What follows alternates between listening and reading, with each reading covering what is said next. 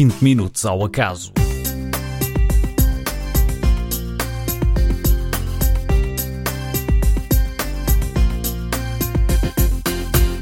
Bem-vindos a mais um episódio de 20 Minutos ao Acaso, durante o qual iremos analisar as teorias da conspiração e as campanhas de desinformação que teimam em ligar o aparecimento do novo coronavírus ao 5G, a mais recente geração de comunicações móveis. Como convidados teremos Rui Aguiar, professor universitário, João Matos Costa, médico e João Alves, engenheiro informático. Venham daí conosco.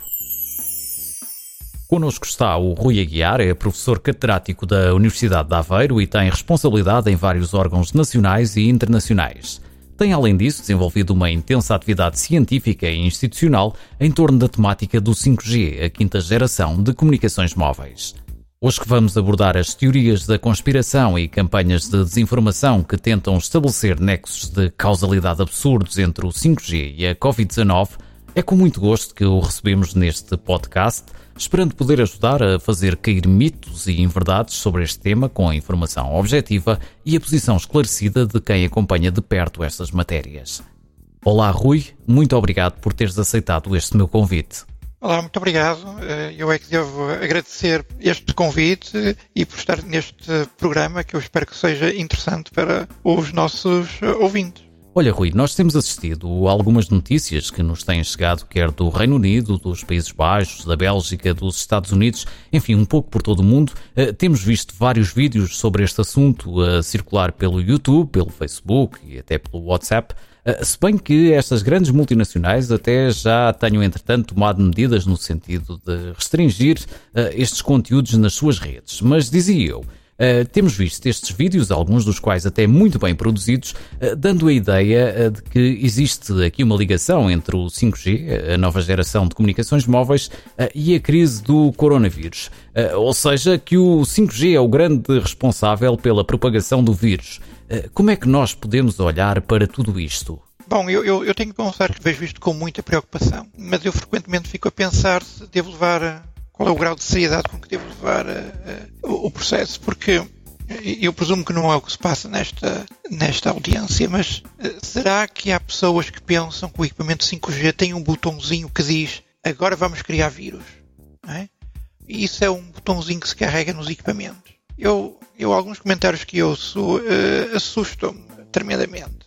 Eu não vou entrar e não vou entrar pelos problemas de racionalidade mesmo para deixar as coisas bem claras à partida, não há uma demonstração técnica que possa sequer permitir sustentar essa questão. Não há sustentação técnica porque não há qualquer relação entre um vírus e a radiação eletromagnética. Não há sustentação técnica porque não há qualquer correlação entre os sítios onde há o vírus e a, a presença ou não presença do 5G. Eh, não há sustentação técnica porque o, o aparecimento onde o vírus, onde o vírus e, e o 5G são coisas que têm como parte comum, por acaso estão na mesma época temporal. É a única coisa que existe. E já que estás a falar nisso, há aqui uma coisa curiosa, eh, que é quando tentam estabelecer eh, uma correlação entre mapas de disseminação do vírus e as um, ehm, e no fundo aquelas manchas de densidade de casos de Covid-19 e no fundo os mapas da localização das torres eh, de comunicações, sejam elas eh, de 5G ou de qualquer outra tecnologia.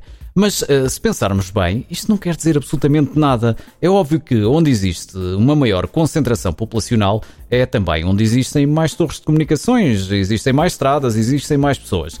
E por conseguinte, é também onde há uma maior probabilidade de encontrar um maior número de doentes com Covid-19, que é no fundo onde se concentra mais gente, portanto isto é natural.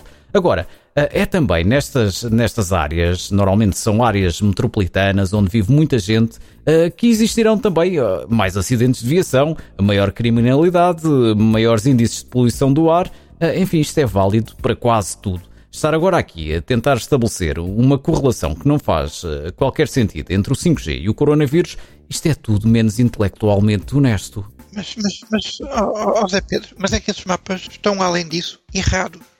É assim, tu podes fazer os mapas com uma correlação com o aparecimento do 5G numa dada região e uh, o aparecimento de casos. E podes fazer esses mapas ou com a relação temporal uh, síncrona ou com uma relação temporal uh, atrasada, no sentido de que ligamos o 5G e, portanto, leva algum tempo, a, ou levaria algum tempo a aparecerem os casos.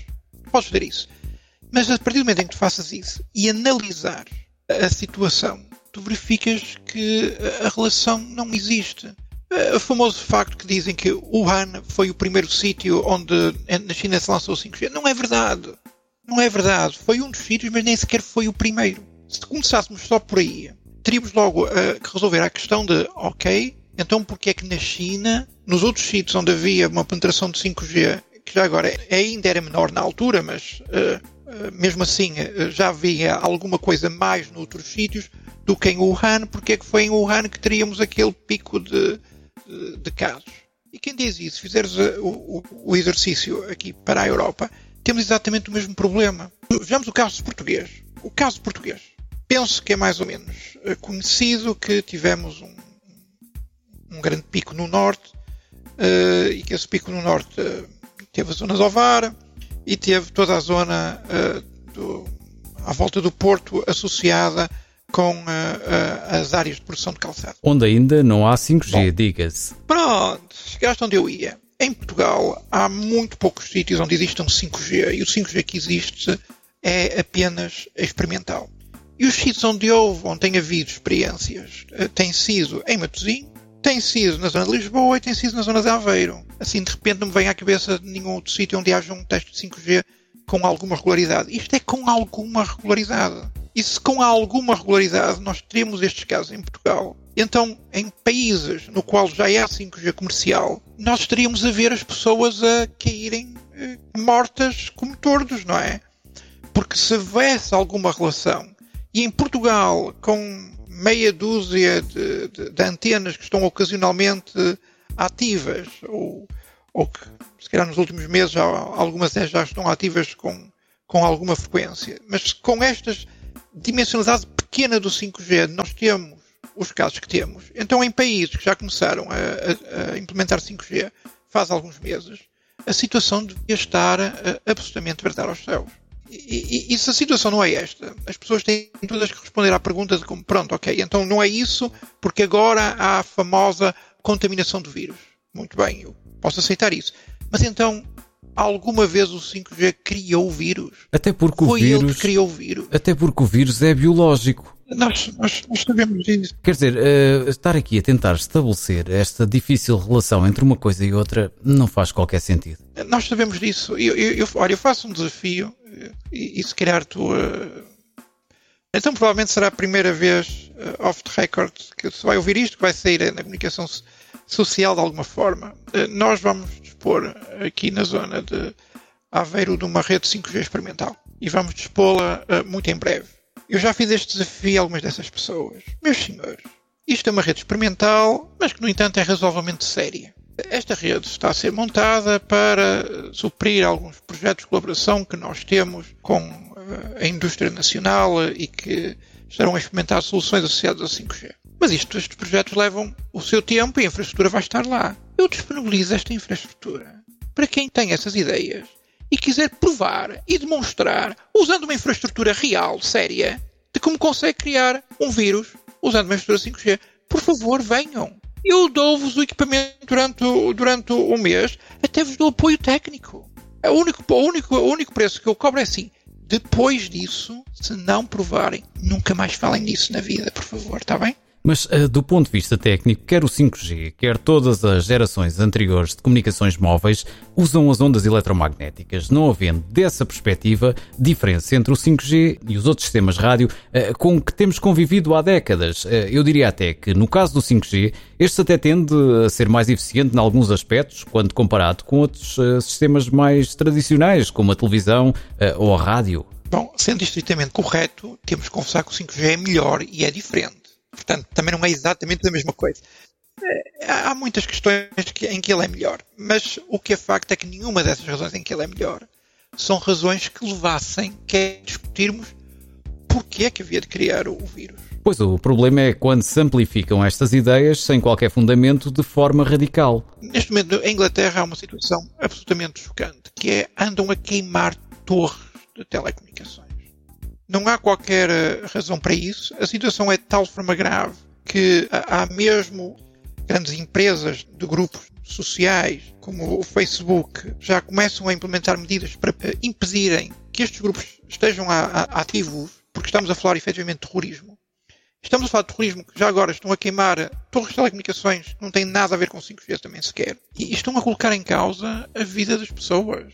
Estão a colocar em causa, uh, literalmente, problemas de vida e de morte quando as pessoas querem. Estão a colocar, uh, estão a colocar no meio de uma pandemia estão a obrigar pessoas a, a saírem para trabalhar porque não têm condições de trabalho estão a colocar em risco a vida de todos os funcionários das operadoras de telecomunicações para realizar tarefas completamente necessárias simplesmente porque as pessoas têm uma subscrevem uma teoria da conspiração de que não têm forma de provar, mas que estão dispostas a colocar os outros em risco por se sentirem uh, cheias de razão. Eu, eu faço o mesmo comentário que eu fiz há pouco.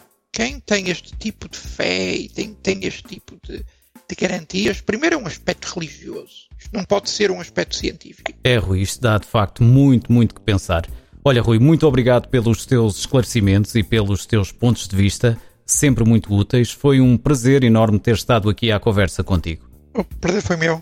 Até à próxima. Muito obrigado. Junta-se agora a nós o João Matos Costa, ele é médico e vai nos ajudar também a ter aqui uh, uma perspectiva diferente, uma perspectiva uh, mais das ciências médicas relativamente uh, a estas teorias da conspiração e campanhas de desinformação que por aí andam em torno do 5G e do coronavírus. Olá, João, bem-vindo. Olá, José Pedro, como estás? Tudo bem? Obrigado. Tudo bem, tudo bem. Vamos lá então perceber que argumentos são estes dos defensores destas teorias que dizem que o 5G destrói o sistema imunitário e tem assim transmitido este coronavírus inofensivo, transformando-o em algo mortal. Uh, mas isto faz algum sentido?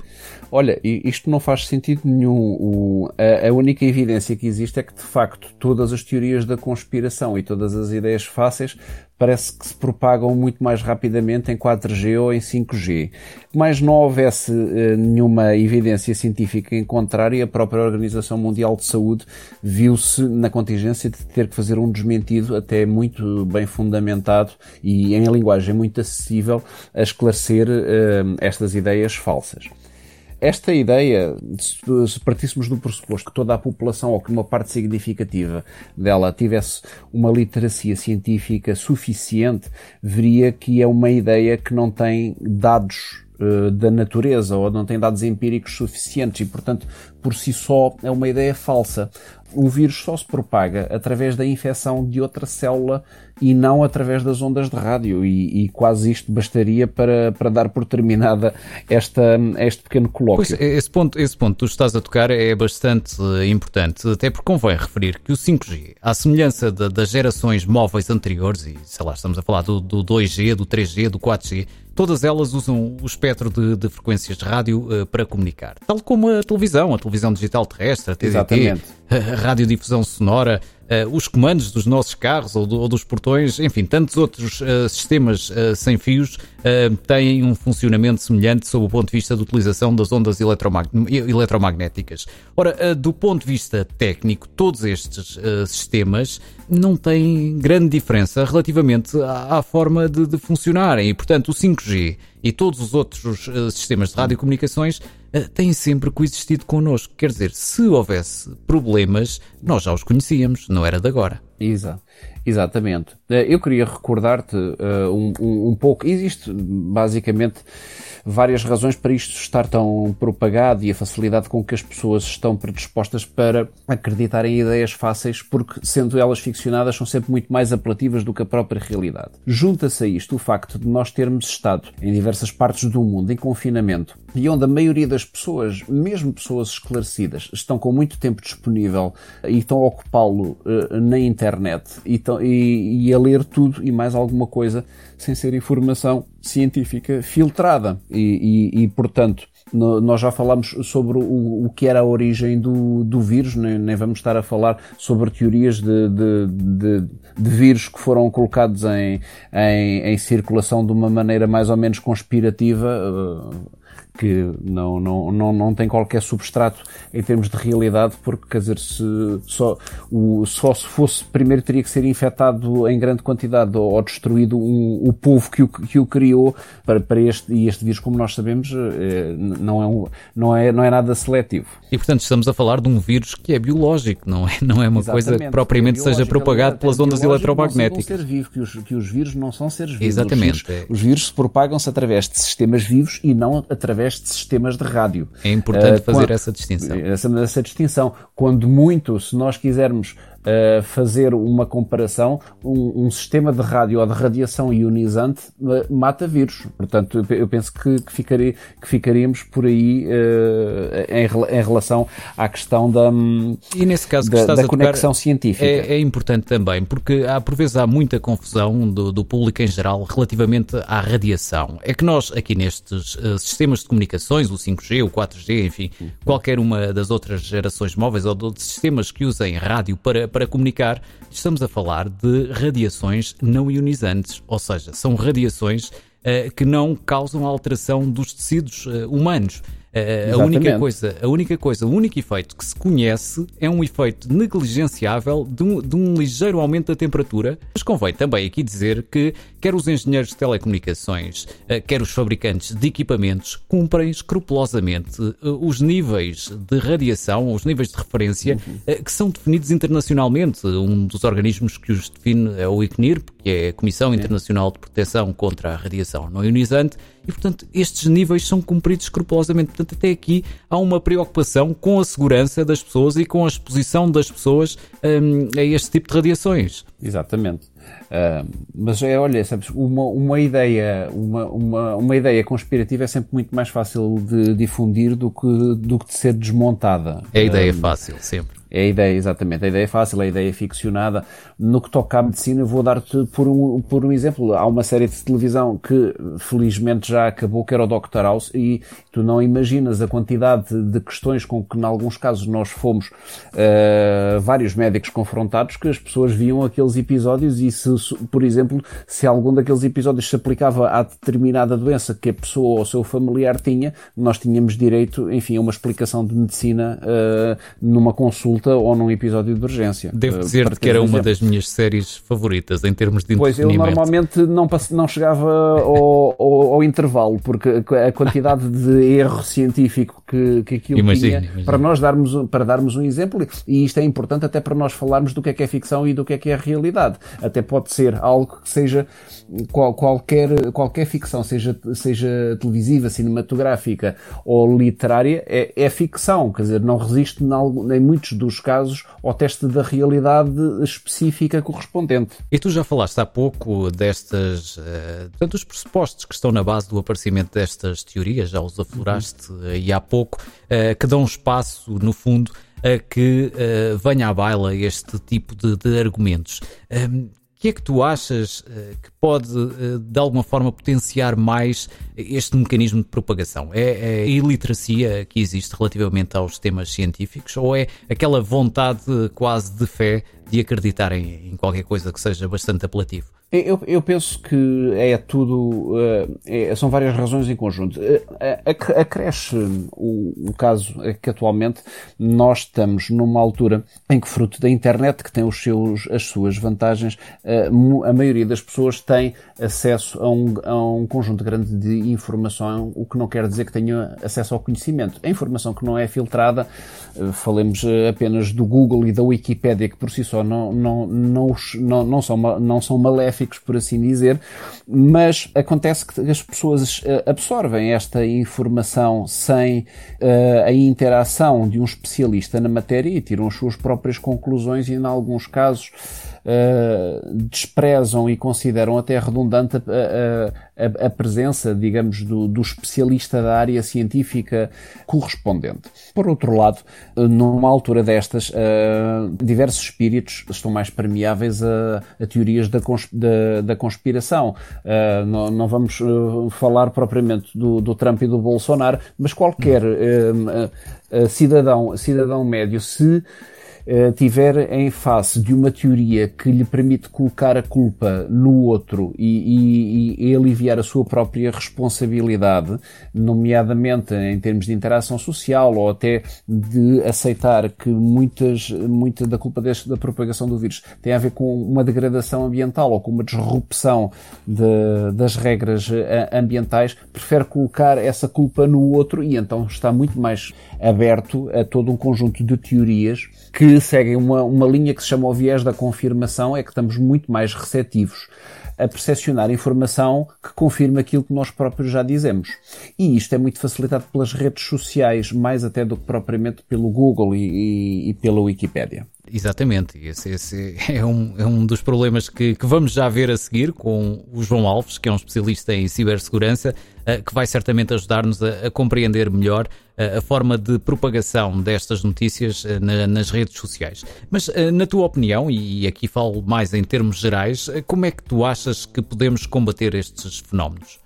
Não, neste momento não é fácil. Tudo isto uh, tem que começar com um aumento da literacia científica da população, que pode ter vários, um, vários pontos de, de abordagem, uh, nomeadamente tendo em conta os, os diversos alvos. Pode, pode ser uh, um aumento da literacia a nível da, do ensino, começando desde, desde, desde o ensino básico e secundário, mas também através de, dos órgãos de informação e, e do, do, dos mass media, dos mídias principais e, na, e não dos sites de, de notícias que, que, em alguns casos, não têm um fact-checking muito, muito apurado.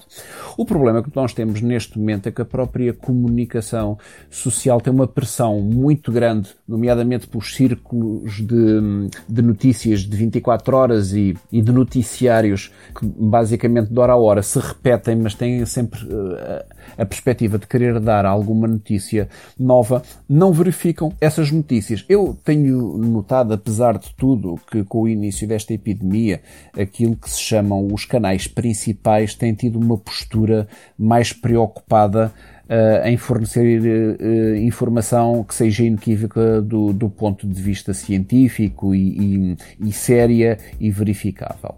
Uh, portanto, aquilo que eu, e não sou só eu que penso assim, o que seria importante é que nós temos, primeiro, é que acreditar na informação que é cientificamente validada e que vem através dos canais apropriados, seja através dos canais científicos, para quem tem acesso a eles, seja através das, das autoridades autoridades, das autoridades administrativas e das autoridades de, de saúde. O, o, conhecimento científico, por si só, ele é sempre uh, fechado, porque aquilo que define uma ciência é além do, do objeto científico, é a existência de uma linguagem própria. Portanto, em termos uh, da população em geral, Uh, o acesso à informação científica, uh, vamos lá ver, crua, uh, à, à recherche d'or, está sempre dificultado pelo acesso a uma linguagem oh, João, própria. é que tu, tu até podes... Matemática exatamente, tu até podes ter acesso à informação científica, mas tens que ter um espírito crítico e uma muito boa interpretação daquilo que estás a ler.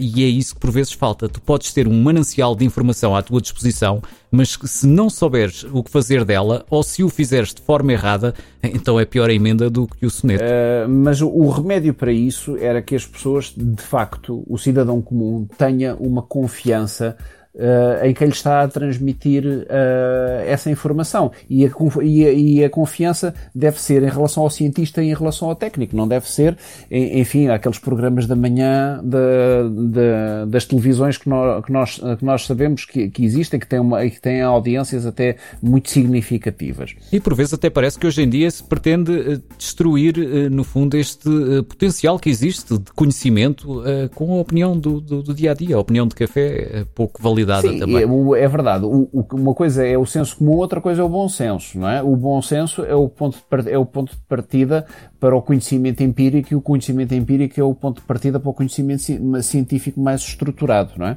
João, muito obrigado por ter estado connosco e pelos esclarecimentos. Nada, eu é que agradeço. Espero ter sido útil. Muito obrigado. Obrigado. E para concluir esta ronda de convidados, vamos ao encontro do João Alves. É especialista em cibersegurança e vai ajudar-nos a compreender melhor os mecanismos que originam estas campanhas de desinformação, eh, como podem deliberadamente propagar-se nas redes sociais com recurso à tecnologia que contorna os algoritmos existentes, e vamos também conhecer as medidas de combate e prevenção a este tipo de fenómenos que abundam nas plataformas digitais. Olá, João, bem-vindo. Obrigado, Zé. Muito obrigado pelo convite uh, e espero poder ajudar a quem nos ouve a ficar mais protegido. João, pegando no tema que temos estado a abordar, estas teorias da conspiração que de alguma forma tentam relacionar o 5G com o Covid-19, eh, passando a falsa informação de que o 5G potencia a propagação do vírus. Ora, isto, como vimos anteriormente com o Rui Aguiar, eh, e tivemos a oportunidade de perceber que, do ponto de vista técnico, não faz sentido. Ah, e depois também com o João Matos Costa, do ponto de vista médico, também não faz qualquer sentido. Ora, a questão agora que se coloca é a seguinte, e isso é o que interessa perceber, é que não fazendo nada disto sentido, ah, como é que este tipo de notícias tem uma aceitação tão grande e se propaga a este ritmo? Nós sabemos que a desinformação é um fenómeno que já existe há vários anos e teve maior visibilidade com as eleições dos Estados Unidos e também com, com o Brexit. O que interessa agora aqui eh, perceber é o que é que está por detrás de uma notícia falsa. O, o principal objetivo de uma notícia falsa uh, da desinformação é causar o prejuízo público. Ou seja, estamos a falar de criar uh, cenários de ameaças a processos políticos, uh, a elaboração de políticas, bem como a bens públicos, tais como a proteção da saúde dos cidadãos, o ambiente ou a segurança. É um bocado o que se está a passar agora com esta situação de incerteza que estamos todos a viver com a crise pandémica do Covid-19. Ah, eu diria que, ah, sei lá, em termos gerais, no que toca à desinformação, haverá ah, um motor que impulsiona tudo isto. E esse motor é alimentado também pela insegurança económica, o aumento dos extremismos, as mudanças culturais geram ansiedade e as pessoas são levadas para um terreno fértil para uh, consumir essas campanhas de desinformação que depois vão fomentar as tensões sociais e a desconfiança uh, em sistemas. Pois, e isso é preocupante. E a desconfiança leva à questão da propagação uh, da informação. Ou seja, nós temos que pensar num contexto uh, atual, ou seja, uh, no contexto do setor da comunicação social, as receitas diminuíram bastante nos últimos anos. Surgiram agregadores de notícias, distribuidores de conteúdos, em que os conteúdos eram distribuídos de forma gratuita, o que levou algumas entidades a privilegiar a quantidade de informação sobre a qualidade, independentemente do seu impacto na sociedade. Este fenómeno permite a amplificação de notícias falsas porque traz algum retorno a, a nível económico. E depois ainda existe uma coisa que são as redes sociais. É? Portanto, as redes sociais são manipuladas de forma a propagar a desinformação. E já que estás a falar na, nas redes sociais, eh, como é que funciona toda esta máquina de desinformação eh, que é complexa e está tão bem oleada? Ou melhor, quais são os diferentes eh, vetores deste fenómeno? Basicamente, eh, de uma forma muito sintetizada, eh, existem três fases neste fenómeno da desinformação das redes sociais. Portanto, existe quem cria a notícia, não é? cria uma notícia falsa e coloca na rede. E depois existe a fase da ampliação através da rede social ou de outros meios de comunicação social. E essa ampliação é, é, feita com base em algoritmos. Esses algoritmos estamos a falar de, portanto, a plataforma, a rede social levar ao utilizador aquilo que o utilizador gosta. Portanto, a plataforma não, não sabe se a informação é falsa ou não, se, é, se estamos a falar de desinformação, e essa informação é levada através de um algoritmo para o utilizador a, a visualizar. Depois temos um, um segundo fator que é o, a publicidade. Se eu tiver uma publicidade associada a um conteúdo de desinformação, mas que eu ganho um proveito económico em amplificar aquele conteúdo pela publicidade que lhe está agregada, isso gera uma ampliação através da rede social. Vamos só aqui dar um exemplo, talvez para se perceber melhor, uh, ou seja, aqueles anúncios que às vezes nos aparecem nas páginas uh, que estamos a ver, muitas das vezes, uh, se for alguma coisa que nos desperta a atenção, e se formos lá dar um clique, no fundo o que nós estamos a fazer é a contribuir para que alguém ganhe dinheiro com esse clique, digamos assim. Exatamente, exatamente. E por vezes uma notícia falsa, vamos chamar-lhe assim, a desinformação, pode gerar mais cliques e vou ter um retorno maior. Portanto, o terceiro fator é a questão da tecnologia. Hoje em dia é fácil de criar uh, bots para amplificar artificialmente a propagação da desinformação. Portanto, esta é a parte da ampliação através da rede social. E depois temos uma, uma outra, eh, a última fase, que é a divulgação pelos utilizadores, que é quando eu pego num conteúdo e vou partilhá-lo por vários utilizadores. Esta é essa terceira fase. E como é que se monitoriza este tipo de campanhas? Como é que se pode ter algum controle sobre o que está a acontecer? Certo. Mesmo a nível da estratégia europeia para combater a desinformação, fala um bocadinho em algumas, tem algumas linhas gerais sobre este combate. Uma delas tem a ver com eh, melhorar a transparência, ou seja, o utilizador olhar para a origem da informação, eh, eh, perceber a forma como é que ela é produzida, patrocinada, divulgada e direcionada. Existe um outro fator, tem a ver com a promoção da diversidade da informação, ou seja, o utilizador deve ter um pensamento crítico com base em várias fontes de informação. Eu não devo acreditar numa notícia porque é muito sensacionalista, mas só tem uma fonte. E o utilizador deve ter o seu pensamento crítico sobre uma determinada notícia. Olha, João, foi muito útil esta tua análise. Fica a tua informação, a boa informação, e é nesta que nos temos de suportar. Muito obrigado e até uma próxima oportunidade. Muito obrigado, Zé. Nós voltamos em breve com um novo episódio de 20 Minutos ao Acaso. Até lá, protejam-se. 20 minutos ao acaso.